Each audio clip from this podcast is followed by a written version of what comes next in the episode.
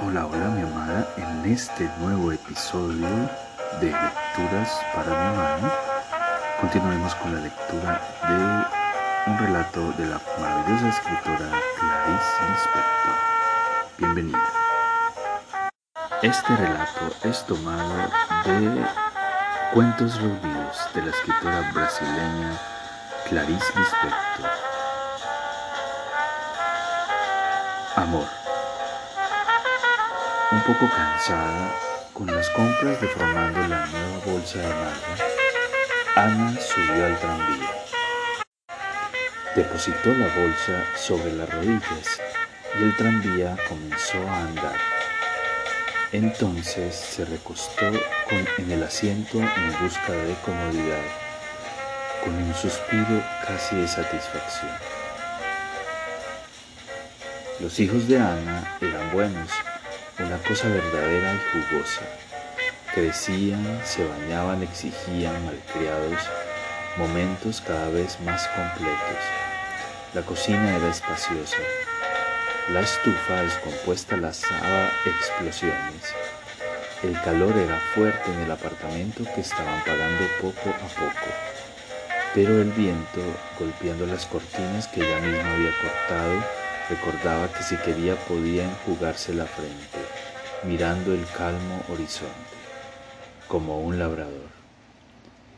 Ella había plantado las simientes que tenían en la mano, no las otras, sino esas mismas, y los árboles crecían. Crecía su rápida conversación con el cobrador de la luz, crecía el agua llenando el lavabo, crecían sus hijos, crecía la mesa con comidas, el marido llegando con los diarios y sonriendo de hambre, el canto inoportuno de las sirvientas del edificio. Ana prestaba a todo, tranquilamente, su mano pequeña y fuerte, su corriente de vida. Cierta hora de la tarde era la más peligrosa. A cierta hora de la tarde los árboles que ella había plantado se reían de ella. Cuando ya nada precisaba de su fuerza se inquietaba sin embargo, se sentía más sólida que nunca.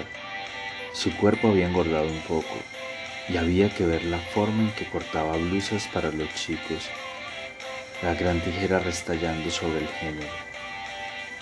Todo su deseo vagamente artístico hacía mucho que se había encaminado a volver los días bien realizados y hermosos.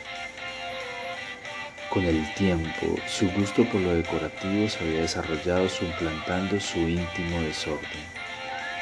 Parecía haber descubierto, descubierto que todo era susceptible de perfeccionamiento, que a cada cosa se prestaría una apariencia armoniosa. La vida podría ser hecha por la mano del hombre.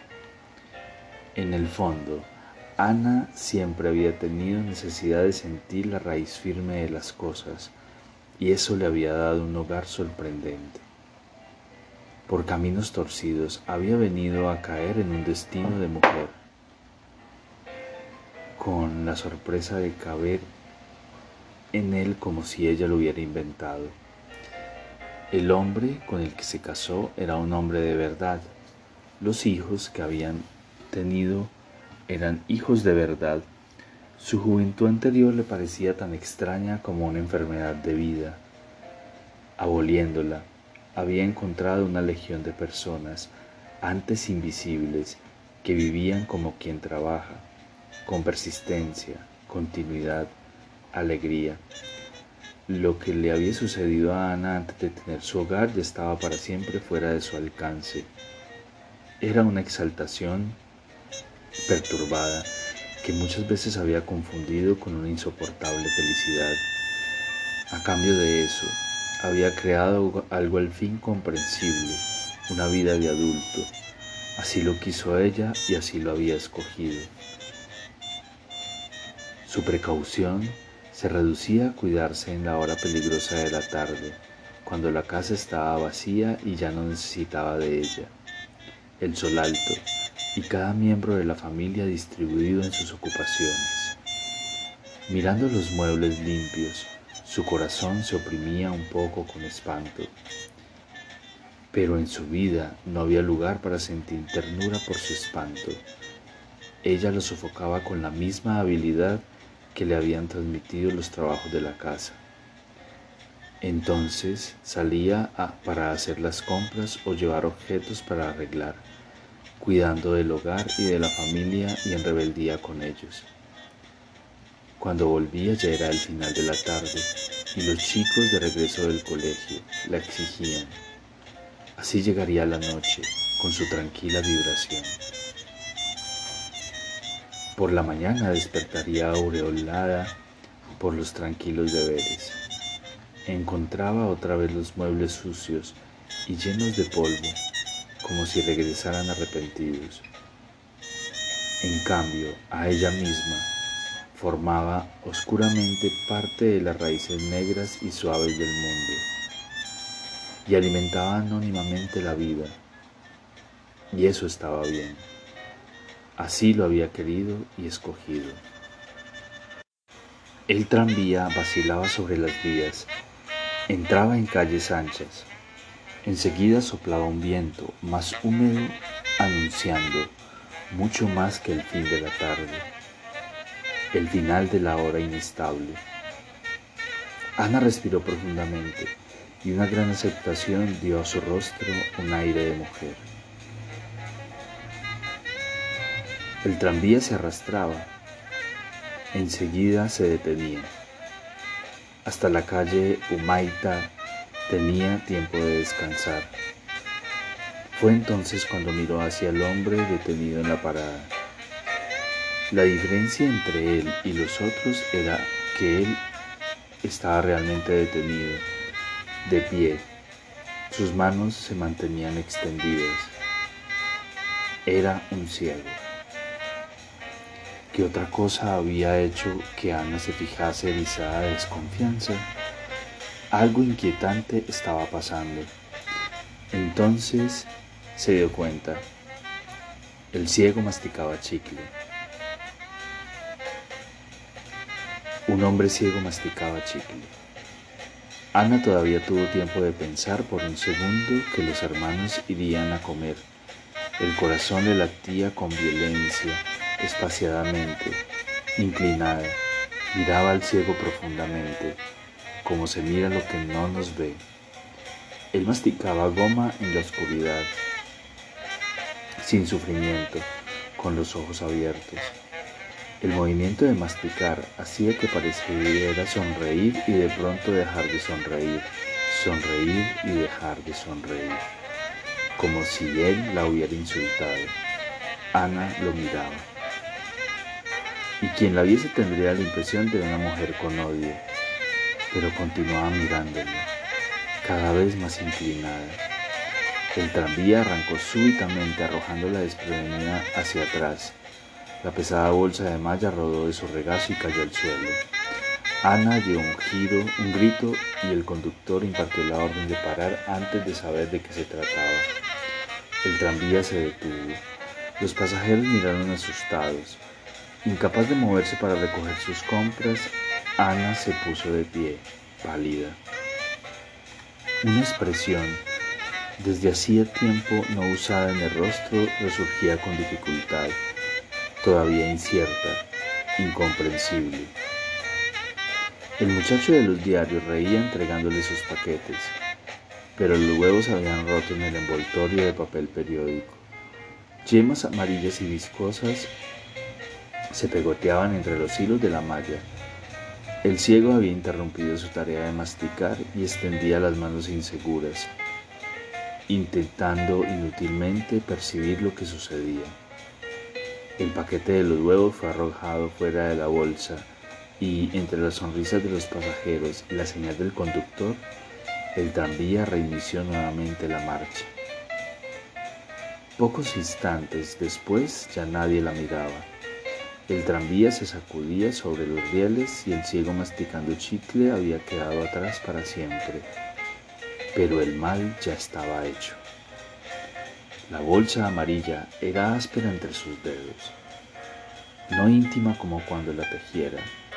La bolsa había perdido el sentido y estar en un tranvía era un hilo roto. No sabía qué hacer con las compras en el regazo. Y como una extraña música, el mundo recomenzaba a su alrededor. El mal estaba hecho. ¿Por qué? ¿Acaso se había olvidado de que había ciegos? La piedad la sofocaba y Ana respiraba pesadamente. Aún las cosas que existían antes de lo sucedido ahora estaban cautelosas, tenían un aire hostil, perecedero. El mundo nuevamente se había transformado en un malestar. Varios años se desmoronaban, las yemas amarillas se escurrían. Expulsada de sus propios días, le parecía que las personas en la calle corrían peligro, que se mantenían por un mínimo equilibrio. Por azar, en la oscuridad, y por un momento la falta de sentido las dejaba tan libres que ella no sabía ellas no sabían hacia dónde ir. Notar una ausencia de ley fue tan repentino que Ana se aferró al asiento de enfrente, como si se pudiera caer del tranvía, como si las cosas pudieran ser revertidas con la misma calma con que no lo eran. Lo que llamaba crisis había venido finalmente, y su marca era el placer intenso con que ahora miraba las cosas sufriendo espantada. El calor se volvía más sofocante. Todo había ganado una fuerza y unas voces más altas. En la calle Voluntarios de la Patria parecía que estaba a punto de estallar una revolución. Las rejas de las cloacas estaban secas y el aire cargado de polvo. Un ciego masticando chicle había sumergido el mundo en oscura impaciencia. En cada persona fuerte está ausente la piedad por el ciego, y las personas la asustaban con el vigor que poseían. Junto a ella había una señora de azul, con un rostro, desvió la mirada rápidamente. En la acera una mujer dio un empujón a su hijo. Dos novios entrelazaban los dedos sonriendo. Y el ciego, Ana se había deslizado hacia una bondad extremadamente dolorosa. Ella había apaciguado también a la vida, había cuidado tanto que no explotara, mantenía todo en serena comprensión, separaba a una persona de las otras. Las ropas estaban claramente hechas para ser usadas y se podía elegir en el diario la película de la noche todo hecho de tal modo que un día sucediera al otro. Y un ciego masticando chicle lo había destrozado todo. A través de la piedad, a Ana le parecía una vida llena de náusea dulce hasta la boca.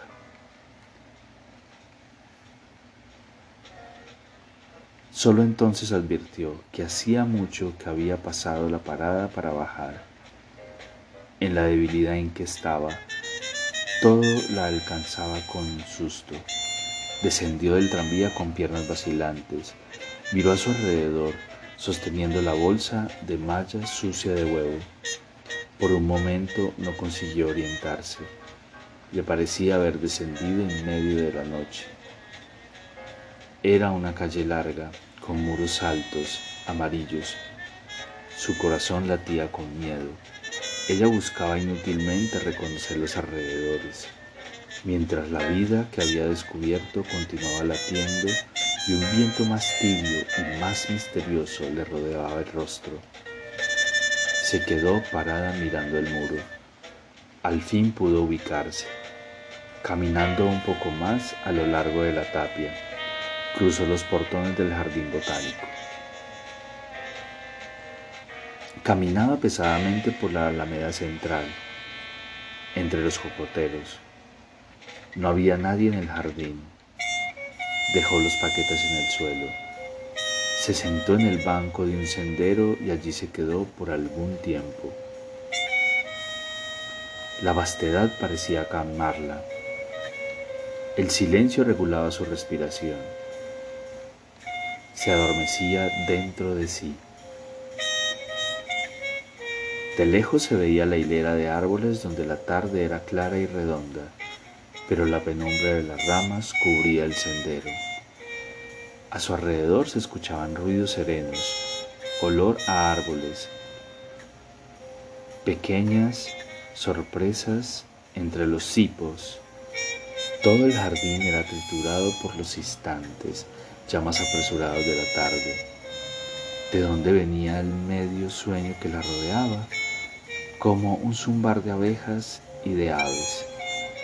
Todo era extraño, demasiado suave, demasiado grande. Un movimiento leve e íntimo la sobresaltó.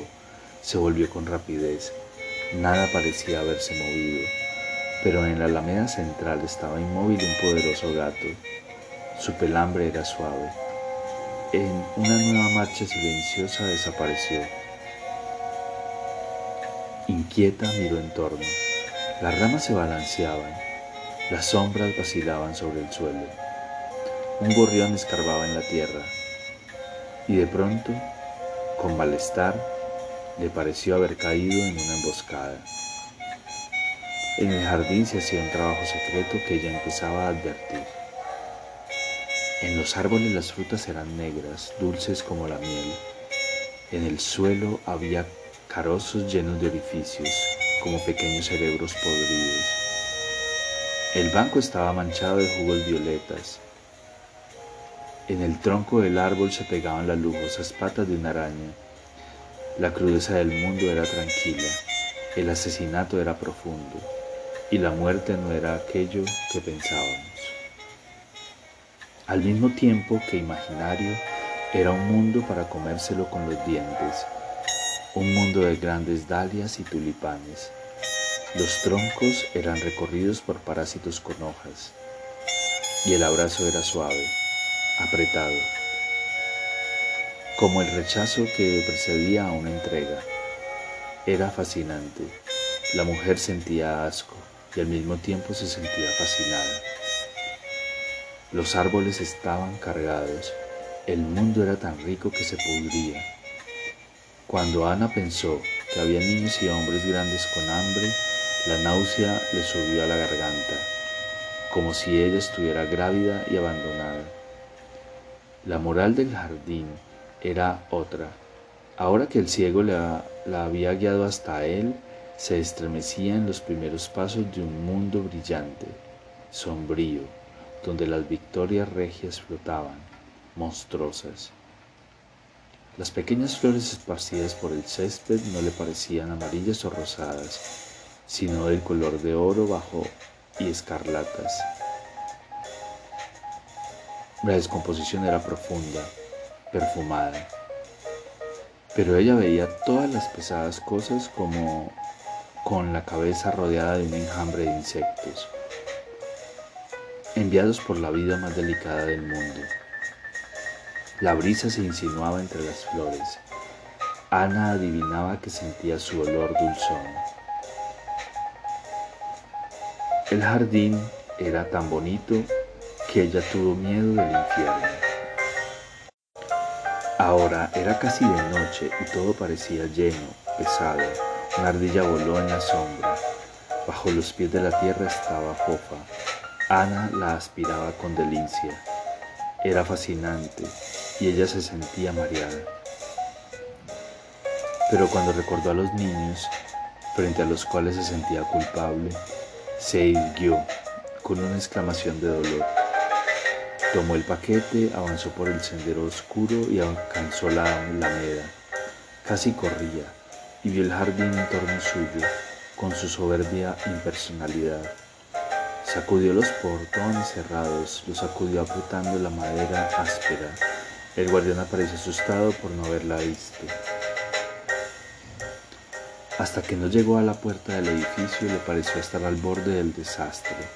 Corrió con la bolsa hasta el ascensor. Su alma golpeaba en el pecho. ¿Qué ocurría?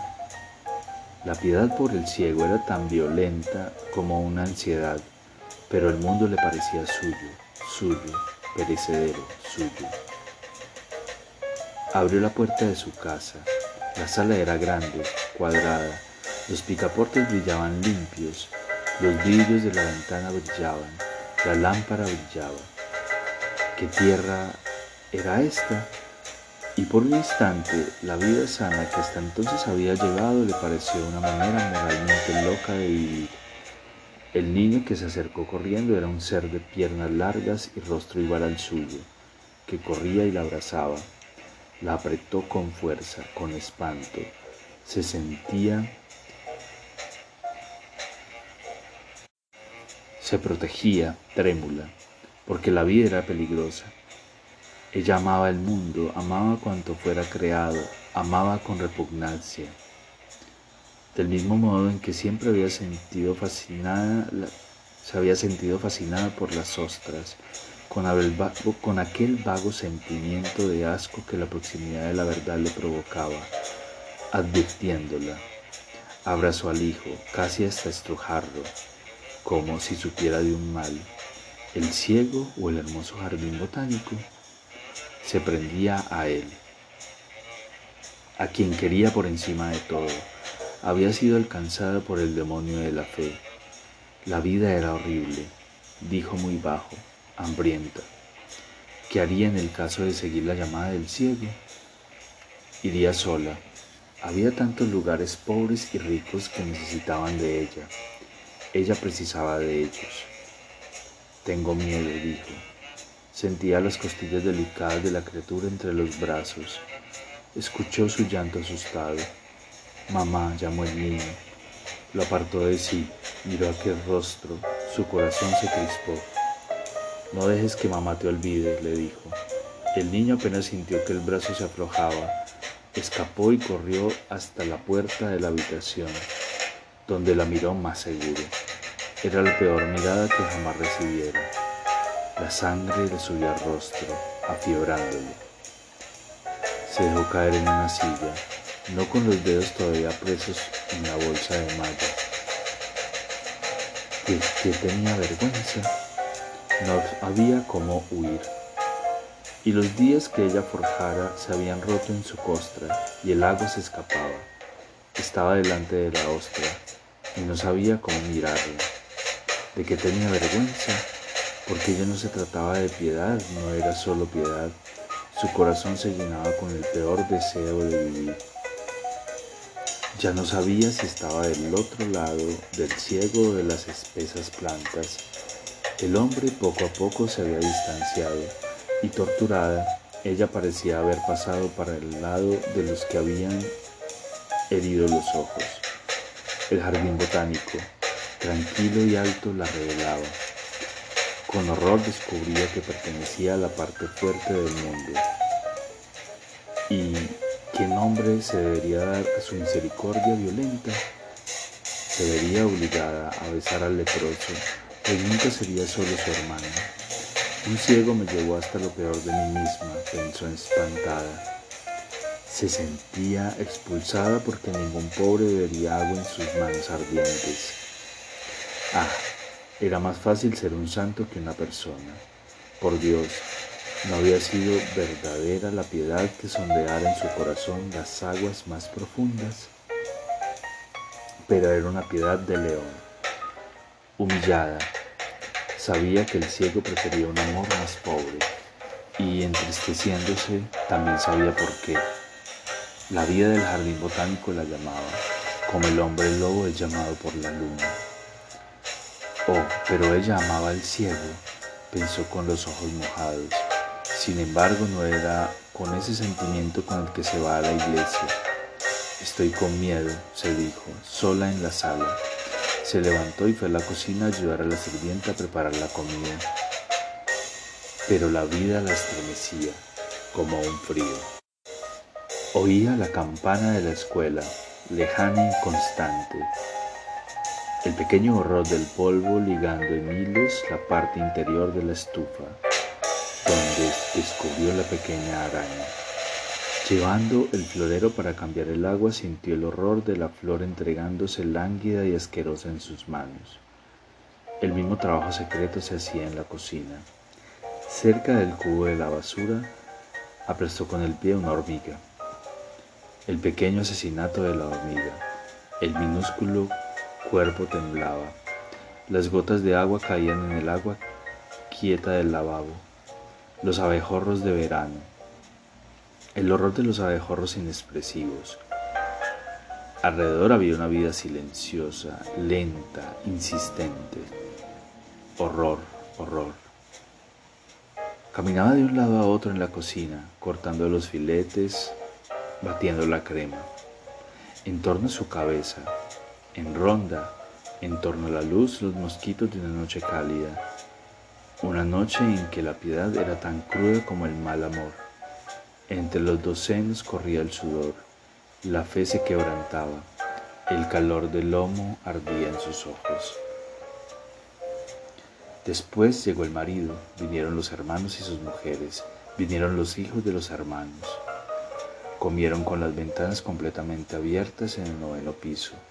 Un avión se estremecía amenazador en el calor del cielo. A pesar de haber usado pocos huevos, la comida estaba buena. También sus chicos permanecieron despiertos jugando en la alfombra con nosotros. Era verano.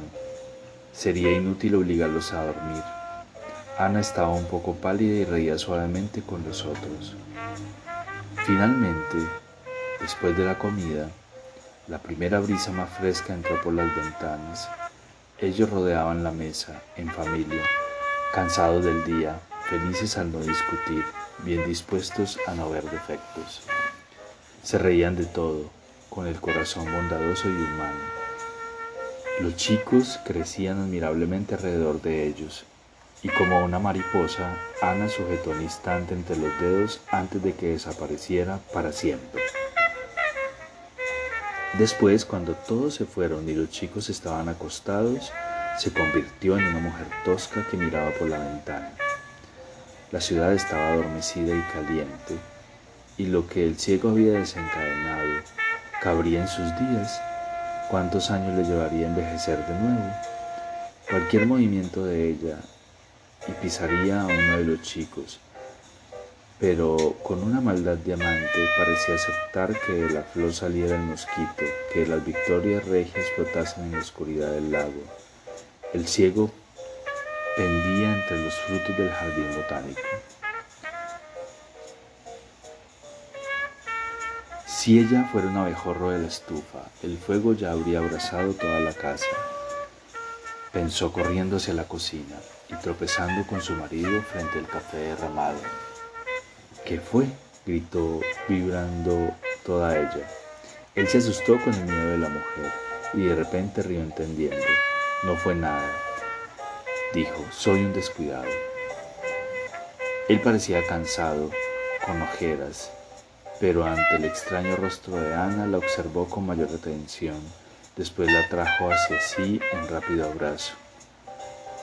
No quiero que te suceda nada nunca, dijo ella. Deja que por lo menos no suceda que el estufa explote, respondió él sonriendo. Ella continuó sin fuerzas en sus brazos.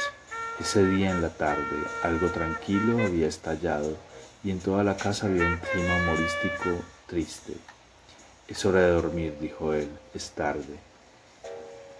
En un gesto que no era el suyo, pero que le pareció natural, tomó la mano de la mujer llevándola consigo sin mirar hacia atrás, alejándola del peligro de vivir.